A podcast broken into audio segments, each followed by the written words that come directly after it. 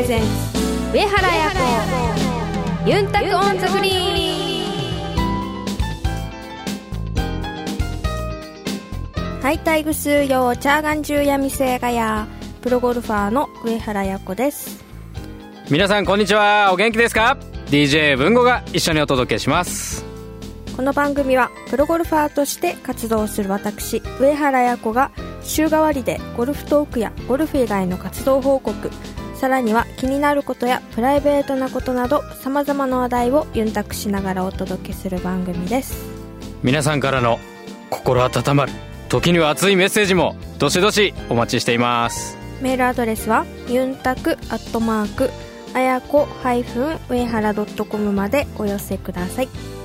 この番組は東方ホールディングスを中心とする競争未来グループの提供でお送りします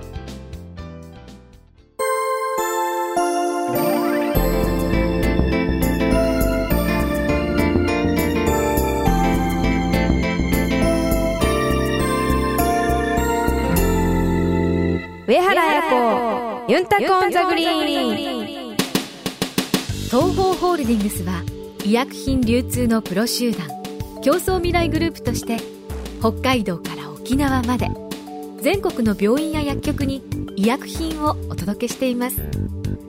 品質を守り安全に運び確実に届ける。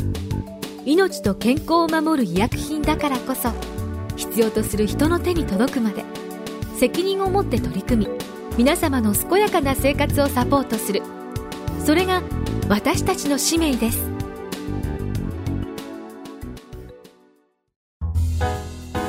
ユンタクゴルフ。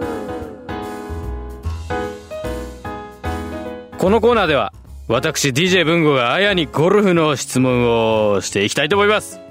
ブログなどでは多分。明かされないあやのゴルフに対する本音に。迫っていけるかな？さあ今回は去る7月頭ですね。に行われました日以降女子オープンゴルフトーナメントでなんとなんとなんと16アンダーという素晴らしい成績で見事に静ぶりサドベロ優勝を勝ち取ったということであやこさんにその大会のあんなことこんなことを聞いていきたいと思いますさあまずはあやおめでとう。ありがとうございます。さあこの日以降振り返ってみるとどんなエピソードがあるか皆さんに教えてあげてください。はい。この週はどんな感じで、まあ、練習日含めて、そうですね、うん、入ったんでしょう。コース自体はすごく好きなコースなんですよ。川名に続いてはい。このコースも好きだと。はい。はい、去年初めてこの日移行トーナメントっていうのが始まって、うんうん、今回2回目だもんね。はい富山に行くことも初めてだったんですよ、うんうんうん。その去年は。うん。まあ去年初めて行ってすごくいいところだなというのを感じて、うん。まあ、自然も豊かですし、うん。なんかコースから見た景色がなんか街並みがヨーロッパに似てるところもあれば北海北道に北陸のヨーロッパ。はい。はい。北海道に似てるとこもあうってであとは中国に似てるとこもあるし。なんかいろんないろんな国に似てるんだね、はいなんかいろんな顔を持った、はい、いろんな顔を持った本当いろんないいところを持ってる感じ。いろんな国のいいところを、美味しいとこ取りってやつ、はい、素晴らしいところで、うん。あのまあ、ご飯も本当美味しかったですし、うん水も綺麗で、うん。お風呂入るたびに肌がツルツルになり、あのすごくいいところでした。でまあそういうところで、うん。あの今年優勝ができたので、うん。すごく嬉しいですし、ね。また、まあ、このトーナメント始まる前に毎週のように木曜日にプラマがうんうんうん。あるんですけど、はい。プラマの前の日に前夜祭という、えっと、パーティーがありまして、はい、ビーチパーティ ビーチじゃない、ービーチじゃない。ホテルでね、うんホはい。テルパーティーがあって、はい。そこでですね毎年、まあ、毎年っても去年と今年なんですけど うん、毎年になるよきっとこの先、はい、そうですね、うん。今年は博士太郎さんがうん。サプライズで来られていてサプライズなのやっぱり。みんなにお知らせしてないんだ。ないですないまあパーティーをやって、うん。でステージにはピアノとか置いてある。あのはい。セットされてるんですよ。じゃあなんかなんかこうライブっぽい感じになのかな、んみたいなね。なみたいな。もしかしたら私もそこで歌うのかなみたいな。はい。はい。っていう感じだったんですね。はい。そしたらじゃあ今回日以降のテーマソングをトーナメントのテーマソングをうん。作ってもらいました、博士さんの登場ですみたいな感じになって、はい。で博士さんがこう出てきたんですよ。うんでおーって感じじゃないですか。で、まあ、1回目のサプライズがあり、うん。そこで博士さんがこう1曲目をまず弾いたんですよ。あのトーナメントのテーマ。じゃないやつ。あじゃないやつを。はい。うん。あの星に願いをってああいい曲はいはいはいはい。だったと思います多分。うん。ああいうクラシック生で聴くのも初めてでしたし、うん。なんかすごく心を打たれてうんもうおーって思ってはいはいはい。なんかもう1曲目からうん。もう自然ともう感動して涙が出てって感じだったんですよ。でで2曲目も歌ってって感じであ1曲目終わってあの間でなんか話をしたんでしたかうね、ん。博士じさん。でしたかねって言われても分かんないけど。でその話もすごい面白い人なんですよ。あなんかユーモアあるあ感じののお笑い系な感じで。うん多分普通だったら博士さんが来たって言ったら普通のコンサートだったら多分超盛り上がるんじゃないですか、うん。わかんないですけど、うん。だけど今回来たらそこまでもみんな喜んでる歓声も上がらないでうん。よご喜んでる様子もないしでもその日光の社長には、うん。もうこれはサプライズだから、うん。もう絶対関係者にバレては困るから、うん。もうって言って、うん。わざわざロンドンから、うん多分7曲ぐらい弾くだけに、うん。あのわざわざロンドンから来たんですよっていうのをすごい強調して。うん。で相当盛り上がるのかなと思ったら、うん実際こうやって自分がステージ上がってきたら、うん。そこまで喜んでる様子もないしみたいな感じの スピーチで、うん。なんか面白かったんですよ。スピーチが。あスピーチが良かったのね。はい。スピーチがすごい面白くて。はいホテルに監禁ずっとされてうん。でやっと外に出れると思ってステージに上がったらそんな喜ばれてないし みたいな感じで。ではい。歌って歌うんだ。あ弾いて でその後にまた2曲目3曲目ってこう弾くんですよ。うんうんいろいろ説明もしながら弾くんですよ。うん教えてくれるの？そのあの曲の説明ってこと？あ曲の。うん今から、こういうことを意識して作った曲ですとはい。か、これは1998年にうん。娘さんが生まれた時に、うん。娘のことをうん。歌にした歌ですっていう感じで弾いたりとか いや笑ってますけどいや歌にした歌ですっていうから 歌じゃないんでし ょ曲曲ごめんそこに笑っちゃったの。説明に笑ったわけじゃないよ、うん、曲ですって言って、うんうんうん。だけどそれもまたこうやって説明を聞いてるだけあってうん。そう思って聞くからああなるほどね。もうめっちゃ気持ちが入るんですうよ、ん。入るし博士さんも気持ちよさそうにこう弾くから、うん。娘さんを思ってるこう気持ちがすごいもう曲に伝わってきて、優しい感じの曲なの、はい。やっぱり。うん、すごい良くて。うん。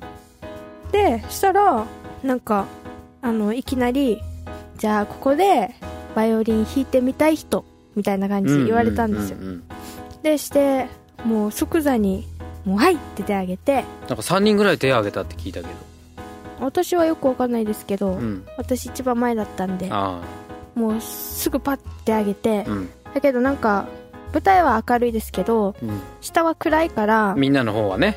はい。うん、私の方も。うん、だから私を含めたはい。みんなの方ね、はい。うんうん、暗いから。暗いんで、はい。なんか博士さんがよく見えなかったらしいんですよ。はいはいはいなんかこっちが明るいから、うんうん暗くてよくわかんないんだよねみたいな感じでこういう感じで見てたんですよ。うん。だけども心の中でもう絶対当ててほしいと思ってうん。こっちこっちって感じだったんですよ。うん。でしたら当ててくれうて、ん。で舞台の上に乗ってでそこでじゃあ自分が弾くから、うん。あの教えないから見よう見まねで弾いてって言われたんですよ。うんうんでしたら一つの音を博士さんがこうやって弾いたんですよ。うん。したからじゃあ自分も見て真似してうん。弾いたんですよ。うん。したら音が出たんですよ。うん。したら博士さんが「へえ」っつって「すごいね」みたいな感じで、うん本当にやったことないの?」って言われてうん「でないです。初めてです」って言ってチェロの人もいてピアニストとチェロの人がいて、うん。でチェロの人にもなんか普通すぐこんなに弾けないよねみたいな感じでうん。言ってくれてう、ん。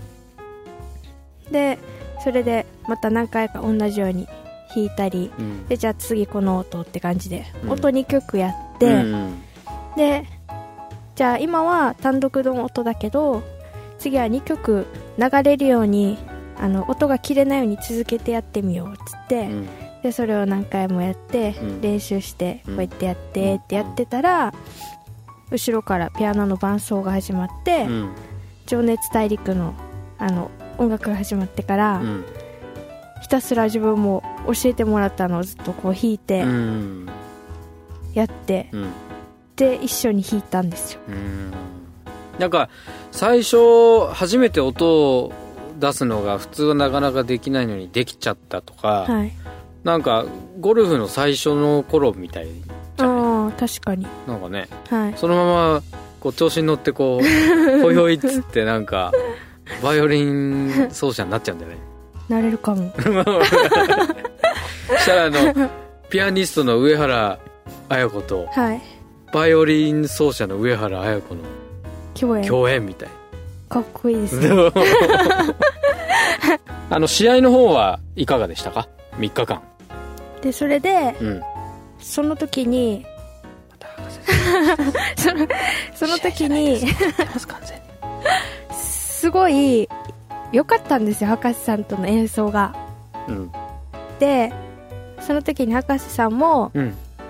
えっと、NHK の連続ドラマで「ひまわり」っていうタイトルの歌ですあ歌じゃなくてドラマですか？をなんかやってたらしくて。はい。それのテーマソングを歌ってたらしくて。弾いてたね弾いてたらしくて、うん。でその震災の後にやっぱりそれがやらなくなったじゃないですか。NHK の「うんはいあひまわり」っていう、のーもう災害関係のニュースばっかりでってことだね。だから、うん。なんかその時に、うん。普通の時は普段は当たり前としてることがやっぱりそういう出来事があって当たり前の大切さっていうのをすごく感じてまた震災で辛い思いしてる人たちがまたそのドラマが再開した時に、うん。勇気づけられましたっていうコメントをうん。聞いたらしくて、うん。でそれであのその時にあ自分も自分の曲でそういう風に勇気を持たすことができたというか手助けになったんだっていうのを感じたっていうのをその時にコメントしててはいはいはい。でそれを聞いてああと思ってなんかやっぱりそういうところはやっぱスポーツとかそういうのともつながるなっていうのをその時に思い起こしてくれたっていうかうん。博士さんが、うん。でそれがパワーになっての優勝だった感じでした。うん。なるほどね。じゃあ試合前に結構まあ感動してなかなか強烈なエネルギーをはい。もらって、まあ、それで試合に臨んだっていう感じだったのかな。うん。うん。まあその前の週がオープンウィークだったので、うん。日例の後にオープンウィークで日以降でで日例の時にコーチにキャディーしてもらってでいろいろ課題がその時見えたんですけど、うん。こうラインにこういうラインに対してこういうミスが出てたからじゃあそういう練習をしようとかこうこういう時にこういう風が吹いててあの思うように試合でうまくいかなかったからじゃあこういう練習をしましょうみたいなのをあのテーマがあってそれをオープンウィークにしっかり試せたんですよ。うん。でやっぱり試合期間中に試すっていうのはなかなかなんかできないですしコーチが毎週ずっとつきっきりってわけでもないですし同じ場所から何球か打てるってわけでもないのでいろいろ制限されるっていうかやりたいことができなかったりもするんですけど、うん。そのオープンウィークですごい試せたっていうのもプラスになってあこの来からはこういう対処法があるなってで一つできなかったことがクリアになってとかそういう風の読みにしてもグリーンの読みにしてもあこの時はこうだなっていう一つ一つ自分の中でこう組み立てができたというかでそういうのも全て重なり精神的なことだったりあの技術的なことも全ていい方向に多分進んでくれて、まあ、今回の優勝につながったと思いますしで日以降の時に博士さんと一緒にバイオリンを弾くことによってなんかその時にすごい何でもできちゃうっていう感覚にすごい自分がなってうん。そういう精神状態も多分良かったと思いますしその弾いた時点でもうシナリオができてるなっていうのがすごい自分の中であってバイオリンに合った自分のパーティードレスだったしそれもすごいハマっててあバイオリンを弾くために本当にこのドレスを今週着てたんだなっていうのもあるしでそこで優勝したらもう一つのストーリーになるじゃないですか。うん。だからもうそういうシナリオがもう初めっからもうできてて自分の中で。ただそれを一日一日こうこなしていった感じでした。もうできてるストーリーに向かって進んでいくみたいな、うん。心地いい感じ。はいさあここで募集したのでメッセージをご紹介したいと思います。それではあちょっとたくさんはご紹介できないかもしれませんが、えーいくつか紹介していきたいと思います。あーやこんにちは。そしてエビアンからお帰りなさい。最近いつもブログユンタク日記に投稿させていただいてます。ジンと言います。早速日以降女子オープンについて質問いたします。大会前夜祭に音楽家の皆さんとの生演奏とトークがあり博士太郎さんがバイオリンを習って演奏したい人との問いかけに思わず手を挙げてしまったアーヤですがなぜ博士太郎さんと一緒にバイオリンを演奏してみようという気になったのですか？以前バイオリン演奏を少しだけかじったことがあったりしたのでしょうか？お答えください。よろしくお願いします。質問が皆さんと被っていたらごめんなさい。ペコリン。ということで、ジンさんからのご質問ですが、はい。さあいかがでしょそうですね。あのーバイオリンはやったことが全くなくてあのー音楽自体も楽器を使う音楽に関しては全くできません。だけど博士さんの演奏を聞いてもう1曲目からすごく心を打たれたのでもうこんなチャンス二度とないなと思ってもう即座に手を挙げました。う気がついたら手を挙げてたぐらいな。はい。続いてラジオネーム沖三郎さんからです。こんにちは。この度は優勝おめでとうございます。テレビを通して観戦していましたがそこで質問があります。最終日17番から18番へのティーグラウンドへ向かう時メンタル面の変化がありましたか？2位のソンボベ選手との差を考えるとプレッシャーをとても強く感じる場面だと思いますが18番のティーショットを見て綾子さんの気持ちに余裕があるように感じました。実際のところはいかがでしょうか？残りのシーズンも頑張ってください。ということですが、はい。い。かがでしょう？そうですね。あの坂登ってるはい。ところのことだよね。はい、まあ、心情的には、まあ、プレッシャーはあったと思いますけどあのすごく楽しんでプレーができていたので何ですかね楽しかったですよ。楽しかった。説明になってない。心地よいプレッシャーあり楽しさあり。はい。ストーリーができてた感じですか、は気持ちいい感じ。自分が主役な感じ。自分がステージに立ってる感じ、はい。えーではもう一つメッセージをご紹介します。綾子さん文吾さんこんにちは。携帯からの投稿失礼いたします。ペンネーム西安です日以降レディース優勝おめでとうございます。V3 初日のプレー内容を現地にいたらあやら応援隊の方から伺いもううずうずしてしまい宿の手配もしないで急遽埼玉県から駆けつけてしまいました。優勝という最高の瞬間に立ち会えて嬉し泣きさせてもらい本当に幸せなひとときを感じさせてくれてありがとうございました。司会進行の歌振りがなくて綾子さんの生歌が聴けなかったのは残念でしたが次の楽しみにとっておきます。最終日最終組からの競り合いで勝利し変わったこと今まで以上に自信がついたことがありましたら教えてください。それとコニカミノルタ日本女子理工のメジャータイトルへの意欲をお願いします。追伸。お米を作っている福島のおじにも綾子さんにおじさんが作ったお米を渡したことを伝えています。今回の優勝活躍をとても喜び元気を分けてもらったと電話が来ました。おじに代わりこの場を借りて御礼申し上げます。ということです。はい。はいいかがでしょう？そうですね。優勝して変わったこと。今まで以上に自信がついたこと。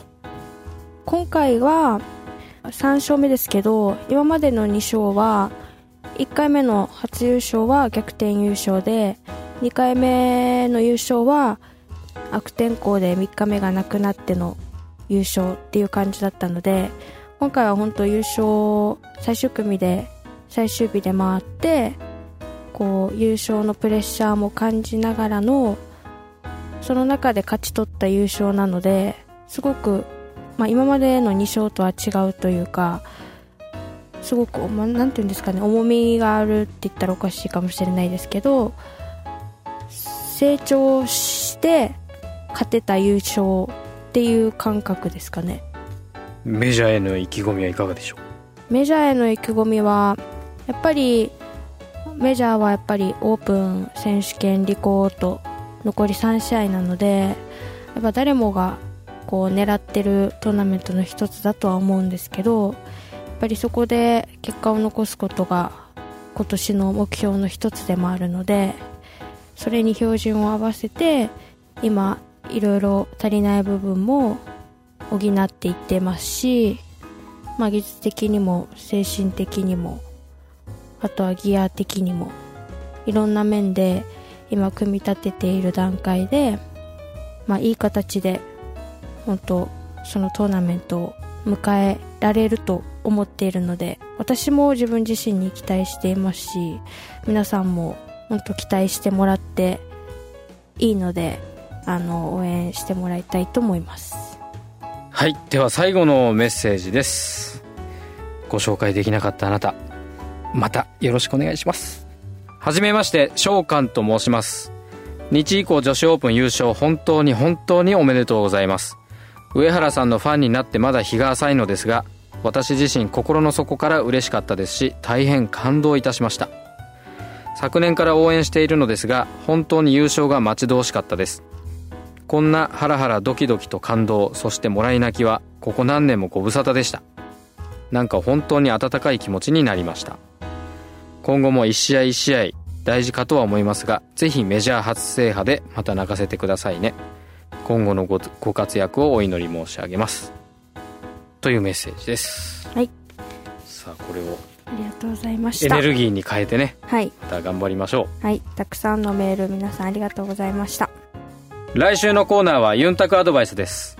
皆さんからのゴルフに関する質問などゴルフについてあやに聞いてみたいことを受け付けてますメールアドレスはユンタクアットマークあやこ上原ドットコムまでお寄せください。お楽しみに。上原やこユンタクオンザグリーン。医薬品流通のお仕事ってどんなことをするんですか？医薬品を医療機関に届けるのが私たちの仕事です。ドクターや薬剤師さんが患者さん一人一人に合った薬を選べるように医薬品の効能や副作用をお伝えしたり業務を手助けするシステムの提案をしたりもしているんですよ。いろいろなことをやっているんですね。上原さんがアスリートとして気をつけていることって何ですか？やっぱり心も体も健康でいることがいいスコアにつながっていくんじゃないかなって思います。私たちも上原さんや健康を願っている人たちを応援していきたいと思っています。すべては健康を願う人々のために私たちは東方ホールディングスです。あやのルチームに。このコーナーでは毎週上原綾子プロの大会直後の生の声をお届けします。先週は沖縄で人間ドックを行いました。人間ドックはいろいろな検査があったりこう何かあってから見つかるわけではなくて事前に発見できたり早期発見ができるのでやっぱりこれから毎年続けていこうと思っていますけどもっと楽に検査できる方法があったらいいのになぁといつも思っています。また人間ドックの後に北海道に早めに入って北海道のいいところをたくさん観光しました。で自然と触れ合ってまたすごくたくさんのパワーをもらったのでまたトーナメント頑張っていきたいと思います。上原彩子ユンタクオンザグリーン。